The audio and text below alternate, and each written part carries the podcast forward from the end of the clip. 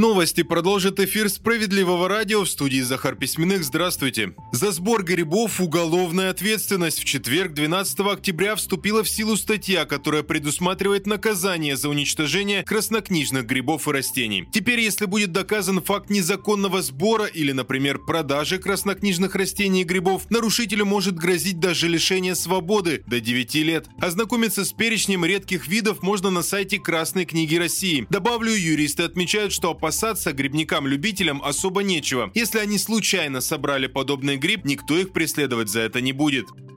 70% от окончательного заработка должен составлять оклад. Именно с таким требованием к формированию зарплат педагогов и медиков выступил Сергей Миронов. По мнению председателя партии «Справедливая Россия за правду», реальный рост доходов в этих сферах невозможен без индексации именно оклада, а не каких-либо дополнительных надбавок. Сергей Миронов напоминает, что в некоторых регионах страны педагоги и медики имеют оклады не выше МРОД, и им приходится работать в несколько смен или искать иные варианты заработать больше. Миронов подчеркивает, что с Справедливоросы предлагают законодательно повысить оклады бюджетников. Это один из приоритетных законопроектов на осенней сессии, подытожил парламентарий.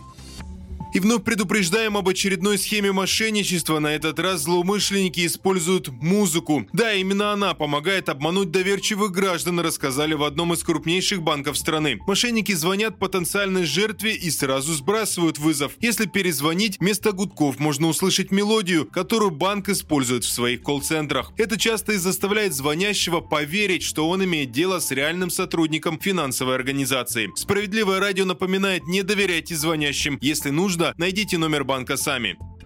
Далее в выпуске новости Центра защиты прав граждан наши юристы помогли спасти школьников от возможного нападения диких кабанов. Это не шутка и не преувеличение, все случилось в Чебоксарах. В школу номер 64 детей отвозил автобус, а вот на обратный путь транспорт для школьников почему-то не предусмотрели. Обучение происходит в две смены, и иногда дети возвращались уже в темноте. Путь от школы в микрорайон идет через лес и по оврагу, где водятся кабаны. С просьбой помочь добиться запуска школьного автобуса инициативная группа родителей родителей пришла в Центр защиты прав граждан. Там напомнили, что организация перевозки детей – это обязанность администрации. Правозащитники помогли собрать необходимые подписи, составить и направить обращение к главе города и в прокуратуру. И это сработало. Прокуратура внесла представление в управление образования администрации Чебоксар, и родители с радостью сообщили, что в их микрорайон Садовый теперь будет ходить школьный автобус. Очередная победа Центра защиты прав граждан.